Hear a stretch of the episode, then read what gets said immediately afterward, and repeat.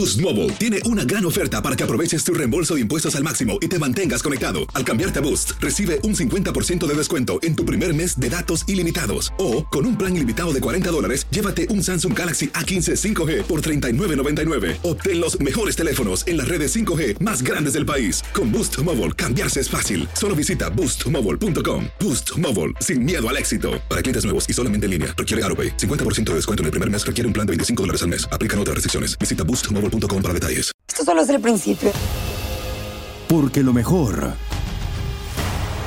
Esto no se va a quedar así. lo más impactante, ¿Por qué? Soy tu padre. Esta mujer me robó. Por favor, abre tus ojos. está por venir en ¿Entendiste? Tu vida es mi vida. De lunes a viernes a las 8 por Univisión. Y eso sí que amerita un brindis, ¿no crees? El siguiente podcast es una presentación exclusiva de Euforia On Demand. Vamos a arrancar rapidito dándole la bienvenida a los amigos que nos ven a través de Facebook Live, de la página de Facebook de WKQ580, los que nos escuchan a través de la aplicación de Euforia, que es para teléfonos inteligentes, una aplicación de Univision Radio, y también a los que nos escuchan como se escucha la radio tradicional a través de los cuadrantes 580 en San Juan, 1420 en Ponce y 600 AM allá en mi ciudad de Mayagüez. Bueno, en una decisión que es muy interesante, no solamente por el contenido, aunque predecible, altamente predecible, pero interesante por las, las alianzas que ha formado dentro de un tribunal abrumadoramente dominado por jueces del Partido Nuevo Progresista, o por lo menos nombrado por gobernadores del Partido Nuevo Progresista, que eso pues es una realidad que cambió desde la administración de Luis Fortuño. Antes de eso siempre había estado dominado el tribunal por jueces nombrados por eh, gobernadores del Partido Popular.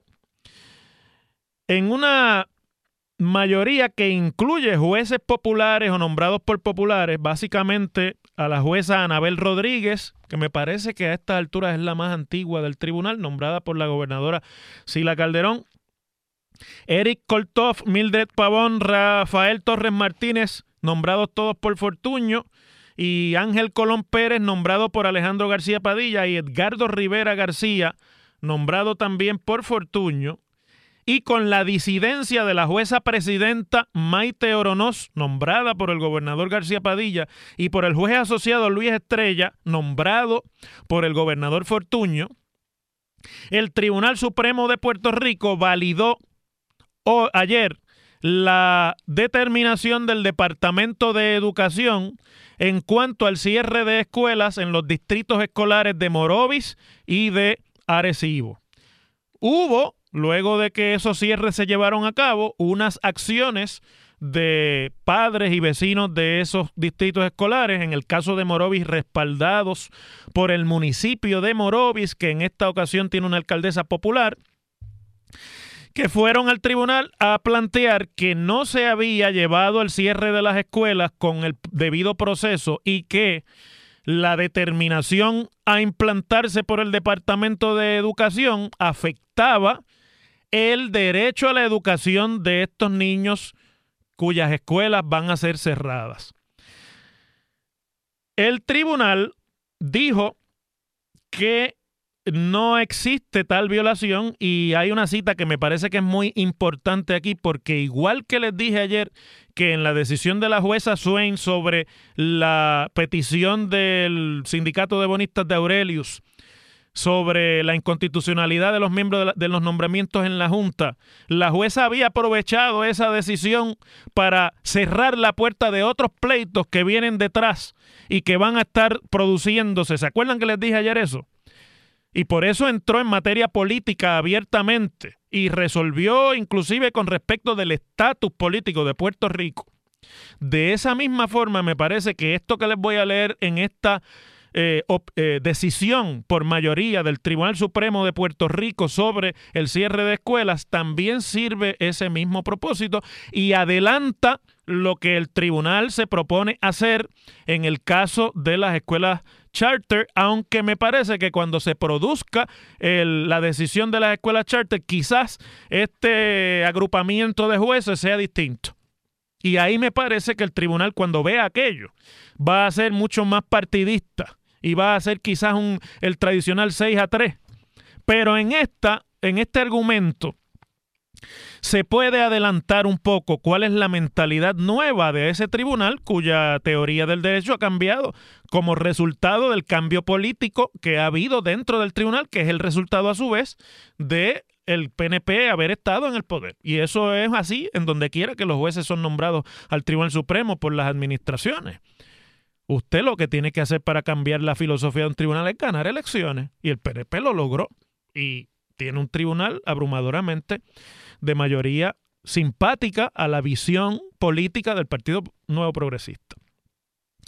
Dice la, la decisión del Supremo, es preciso puntualizar, estoy citando, que si bien reconocemos que el derecho a la educación es un interés libertario protegido por la Constitución para que se active el debido proceso de ley procesal, es necesario que la actuación gubernamental incida individualmente con ese derecho.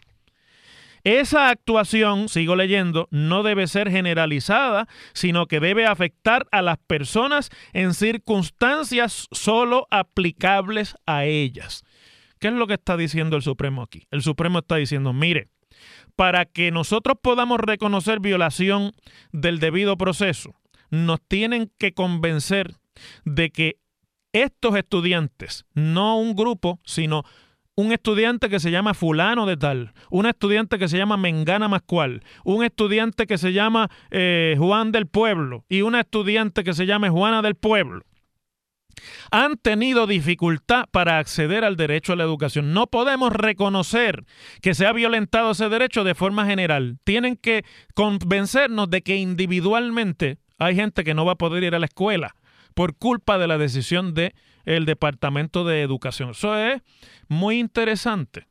Dice, además, solo de esta forma, estoy volviendo a citar, se requiere entonces que el Estado al actuar tome en consideración la situación particular de ese sujeto y provea un debido proceso de ley, que es lo que se llama en derecho el remedio, ¿verdad? Se provea un remedio. Al ejecutar su discreción y cerrar planteles escolares, sigo leyendo, la secretaría, la secretaria, refiriéndose a la secretaria de Educación, lo hizo apoyada en unos criterios generales. En ningún momento dice la opinión del tribunal, los padres demandantes alegaron ni evidenciaron que su proceder fue en consideración a una situación particular de ellos. La decisión de la secretaria de Educación sobre el cierre de las escuelas respondió más bien a una decisión de política pública de maximizar los recursos del departamento a la luz de la ley 85. Yo pienso que aquí el tribunal también está sin llamarlo por su nombre, pero lo verán utilizado en otros casos y por eso les traigo lo de las escuelas charter. También mandándole un mensaje a las uniones de maestros y empleados del departamento. Y le está diciendo, yo como tribunal estoy pendiente de que el derecho de educación de individuos que específicamente se me puedan probar sea violentado mediante una decisión y su manera de implementarlo. Eso es lo que está diciendo el tribunal ahí. En otras palabras, ese es el único derecho que en este momento para el Tribunal Supremo, Supremo de Puerto Rico está planteado aquí. ¿Por qué les traigo esto? Porque yo sé y tomen nota, hay un montón de abogados que me escuchan estas cosas con conocimiento de causa. Hay algunos abogados que pueden estar ahora tomando nota para que aprendan un poquito. Y después escriben en Twitter. La reacción de los sindicatos de educación a la decisión del Supremo es muy interesante y yo creo que nosotros la debemos también discutir porque todo esto es un contexto. No, este no es el único caso que sobre cierre de escuelas se va, a plantear, pero es el caso líder. Y, por lo menos en este momento, y tampoco es el único caso que sobre política pública en educación se va a plantear y que va a llegar el Tribunal Supremo, si es que no ha llegado ya, como va a llegar y ya llegó el de las escuelas charter.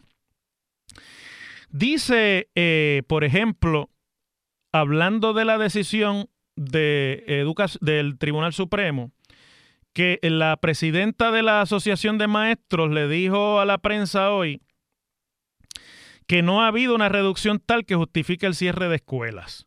Y dijo que ese golpe judicial se suma a acciones del departamento de no tener, escuchen, esto es lo que quiero que escuchen, de no tener trabajos para maestros que por 20 años laboran en el sistema sin una plaza fija y que ahora se ven desempleados. ¿Mm? Dice Aida Díaz, vamos a tomar acciones porque esto no es lo único que está ocurriendo en el sistema. ¿Ven?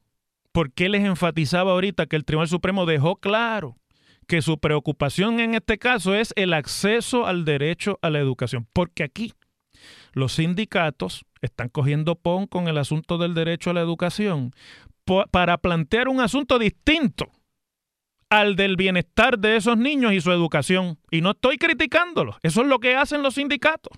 Yo no estoy diciendo que eso esté mal, lo que quiero es ilustrarles a ustedes el racional detrás de todo esto. Y el tribunal se refiere a lo del acceso a la educación porque quiere dejar claro que no está trabajando el asunto de seguridad de empleo ni de permanencia en el empleo de los maestros y que por lo tanto el proceso o el debido proceso tiene que ser con respecto al acceso de esos estudiantes a un salón de clase y a sus clases, no del acceso de los maestros a su trabajo. Y esos son dos, fuerzas, dos, dos asuntos totalmente distintos y por eso me parece que el tribunal ha dicho lo que ha dicho en esa decisión. De todas maneras, yo creo que nadie podía pensar aquí que llegando este asunto al Tribunal Supremo, el Tribunal Supremo iba a tirar por suelo la decisión del gobierno. Lo que es interesante es que la decisión del Supremo haya traído a la mesa a jueces que no necesariamente comparten la opinión de, eh, o política del, de la administración de turno. Me está muy curioso, por ejemplo, la expresión que hace el más reciente de los jueces del tribunal, que es el juez Ángel Colón, nombrado por Alejandro García Padilla al tribunal, que dice, y yo les voy a citar lo que dice en su opinión concurrente o de conformidad, dice, al juez que suscribe, refiriéndose a sí mismo, le entristece que las escuelas públicas de nuestro país se estén cerrando o consolidando. La realidad, añade el juez Colón, no obstante, es que la difícil situación fiscal que enfrenta Puerto Rico obliga a ello. ¿Ven? Y lo que está diciendo el juez Colón, que fue ayudante de Alejandro García Padilla antes de ser juez del Supremo, es que él le, entristece, pero que el gobierno tiene la autoridad para hacer eso y que el tribunal lo que reconoce es que para que se viole el debido proceso se tiene que demostrar que hay niños que no van a poder ir a la escuela por culpa del cierre de una escuela o de la escuela a la que estaban asistiendo. Así es como esto se traduce al español sencillo. Entonces el juez, uno de los jueces disidentes, que es el juez Estrella Martínez, que para los que sabemos un poco del insight, sabemos que el juez Estrella lo nombró Fortuño, pero fue uno de los nombramientos negociados con el presidente del Senado entonces, que es el mismo presidente del Senado ahora, Tomás Rivera Chats, y que es una figura cercana, y era en ese momento cercana a Tomás Rivera Chats y que está en el tribunal como mediante un quid pro quo en el que se repartieron jueces, Fortuño y Rivera Chats en aquel banquete total para el cual se añadieron tres jueces más al Supremo, más se llenaron las vacantes que estaban eh, ya entre los siete que entonces formaban el tribunal. Dice el juez Estrella Martínez, disintiendo no estando de acuerdo con la decisión, el modelo gerencial de elaboración de planes centralizados conduce a grandes errores. Ese modelo es endeble, o sea, frágil, débil, y está poco fundamentado en la democracia. Entiendo que es momento de fomentar la teoría de la democracia participativa, la cual enfatiza la importancia de la participación no solo para influir en la toma de decisiones, sino también para fortalecer la capacidad cívica y el capital social. Continúa diciendo, esperar que las escuelas cerradas sean vandalizadas, los récords y el material educativo abandonados y que los estudiantes de educación especial vean frustradas sus garantías federales y estatales, conlleva irremediablemente no solo el cierre de escuelas, sino también el cierre de la justicia. No se trata de otorgarle a los estudiantes o a los padres y madres, ni mucho menos a la rama judicial, un poder de veto contra el cierre de escuelas. De lo que se trata es de que el Estado ejerza su facultad dentro de los parámetros constitucionales y legales y con el sentido común que debe imperar en una sociedad democrática. En cuanto a la decisión del juez estrella disidente, como ustedes han podido escuchar de estas partes que les he leído, más bien es una decisión política. No hace referencia a ningún precedente jurídico ni, a ni discute de ninguna forma ningún derecho particular que no sea lo que el juez llama la teoría democrática, que no existe en el Código Civil ni en las leyes de Puerto Rico como tal. Una definición sobre la teoría democrática. Pues una apreciación del juez.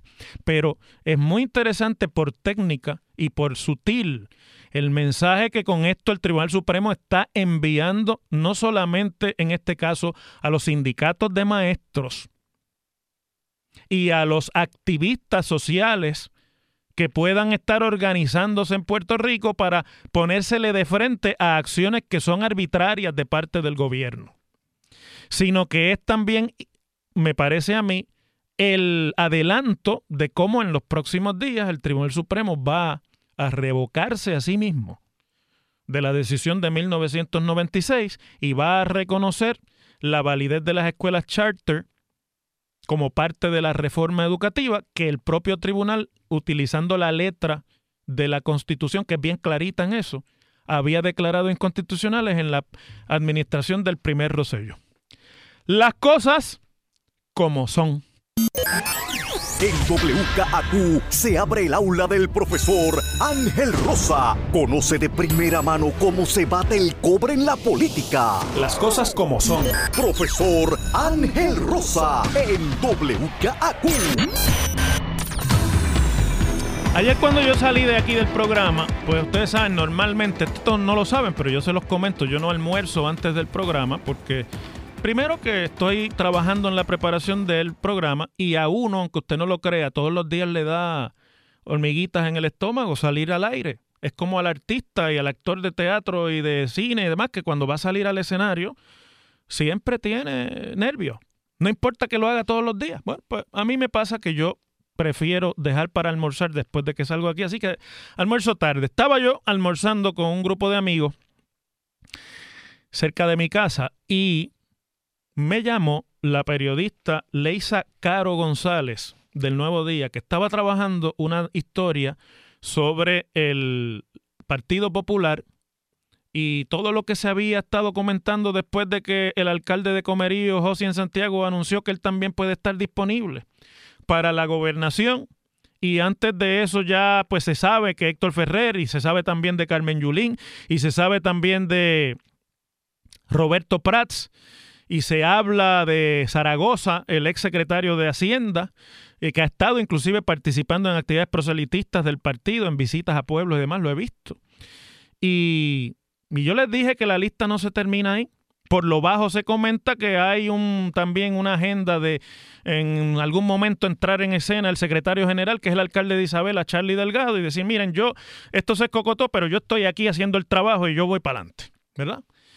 Y también escuchen lo que les estoy diciendo ahora y después ustedes me corregirán con la evidencia en mano. Les estoy diciendo yo adelantándoles de aquí a ahora que estos no son los, los únicos y últimos nombres que van a sonar con respecto de la candidatura del Partido Popular. Lo cual quiere decir que si fuese así, es inevitable la primaria dentro del Partido Popular para dilucidar la candidatura a la gobernación.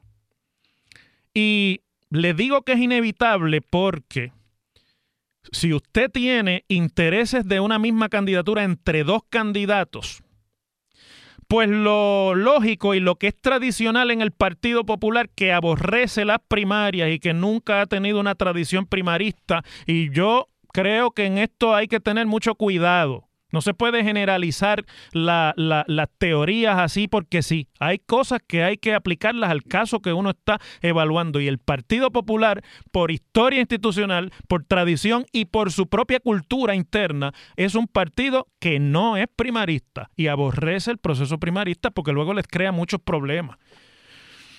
No hay tradición de primarias en el Partido Popular. Entonces, si si hubiese dos candidatos yo estoy seguro que se estaría trabajando de una manera intensa para lograr lo que llaman un consenso político y tratar de que uno de los dos desista, como se trató conmigo cuando anuncié lo de Washington en una ocasión. Y yo dije que no, y pues por eso hubo primaria. Esa es la realidad. Y perdí y se acabó. Pero es diferente cuando usted tiene uno, dos, tres, cuatro, cinco, posiblemente seis y siete detrás de la candidatura. Porque ya usted no puede llegar a un consenso, excepto que tendría que aparecer en el medio este único líder extraordinario, que nadie puede cuestionar sus capacidades ni intelectuales, ni políticas, ni eh, de ningún tipo, inclusive de su suficiencia personal, para decir, bueno, se acabó esto, todo el mundo para su madriguera, que aquí llegué yo y esto es mío. Que era lo que pasaba, por ejemplo, en el Partido Popular de Rafael Hernández Colón. Hernández Agosto ocupó la presidencia del partido en el 78 y en el 80 Hernández Colón dijo, yo voy para la gobernación, ¿alguien me quiere retar aquí? Y los alcaldes empezaron a decir, no, jamás, pero ya estaban allá. Pero cuando Hernández Colón dijo que iba, todo el mundo echó para atrás. Y aquí está Hernández Colón. Y así Hernández Colón fue en el 80 y en el 84 y de ahí en adelante. Entonces, eso ahora no está en el Partido Popular, porque si hay tantos candidatos es porque no existe en este momento esa figura. Pero en unas expresiones que hace en ese artículo que les estoy relatando del periódico El Nuevo Día, que está hoy publicado en el periódico, el secretario general del partido, que es el alcalde de Isabela, dice que es eh, la tendencia natural del PPD, dice Charlie Delgado, es buscar consenso, diálogo, que no está mal, siempre es preciso y bueno hacerlo, pero si no surge un consenso, pues hay que darle paso a la primera. Tiene razón. Por eso me parece que esta primaria no hay quien la despinte. Pues me pregunta Leisa Caro a mí que si a mí también me parece que las primarias son buenas para el Partido Popular. En teoría, todas las primarias son buenas para todos los partidos para que el pueblo dilucide directamente la candidatura. No siempre el resultado de la primaria es el mejor en términos de las posibilidades del partido para lograr eh, prevalecer, pero no se puede cuestionar porque es la decisión que hace el pueblo directamente de ese partido. Yo no le dije eso a Leisa, lo que le dije es lo siguiente que quiero compartir con ustedes. Y ya lo he dicho antes aquí. Yo creo que la primaria es buena. Me parece que no hay duda de que tiene ese poder de, de no dejar dudas a quien se quiere. Pero una primaria entre más de tres o más de cuatro, no hay manera después de recoger los cantos de eso, excepto que no sea decidida por arrolladora mayoría a favor de un, de un candidato. O sea, que un candidato la gane por más votos de lo que todos los demás saquen juntos, entonces usted tendría ahí un resultado que no sería tan peligroso. Pero si no, deja unas heridas profundas y múltiples que son muy difíciles. Yo por eso creo que el discurso primarista es un discurso en este momento para las gradas dentro del Partido Popular, que hablan así para verse simpáticos y para no quedar mal ante los medios y que no parezca que no les gusta la democracia, pero que en el fondo todo el mundo está tratando de que la primaria no se dé y mucho menos con tanta gente, porque se sabe que esa sería realmente una primaria destructiva se me habló de imponer un candidato y con esto termino, Wilfredo, que te veo inquieto. Imponer un candidato en el Partido Popular de 2018, no el del 2016, este de 2018 y 2020 y, y, lo que viene por ahí. En mi opinión es imposible porque ese es precisamente uno de los problemas que tiene el Partido Popular, que tiene una fragmentación ideológica en términos de hasta cómo ven el futuro del estatus político en Puerto Rico, entre diferentes sectores internamente que francamente no tienen casi nada que reconciliar entre sus posturas, son irreconciliables. Y por lo tanto, esos sectores que tienen esas diferencias tan fuertes no van a aceptar la imposición de ningún candidato. Vamos a ver si pueden el consenso y si no, pues vendrá la primaria. La pregunta es entre cuánto finalmente será la consabida primaria. Las cosas como son. El pasado podcast fue una presentación exclusiva de Euphoria On Demand. Para escuchar otros episodios de este y otros podcasts, visítanos en euphoriaondemand.com. Boost Mobile tiene una gran oferta para que aproveches tu reembolso de impuestos al máximo y te mantengas conectado. Al cambiarte a Boost, recibe un 50% de descuento en tu primer mes de datos ilimitados. O, con un plan ilimitado de 40 dólares, llévate un Samsung Galaxy A15 5G por $39.99. Obtén los mejores teléfonos en las redes 5G más grandes del país. Con Boost Mobile, cambiarse es fácil. Solo visita boostmobile.com. Boost Mobile, sin miedo al éxito. Para clientes nuevos y solamente en línea, requiere AroPay. 50% de descuento en el primer mes requiere un plan de 25 dólares al mes. Aplican otras restricciones. Visita boostmobile.com para detalles. Esto solo es el principio. Porque lo mejor, Esto no se va a quedar así. lo más impactante, ¿Por qué? Soy tu madre. Esta mujer me robó. Por favor, abre tus ojos. está por venir en ¿Entendiste? Tu vida es mi vida. De lunes a viernes a las 8 por Univisión. Y eso sí que amerita un brindis, ¿no crees?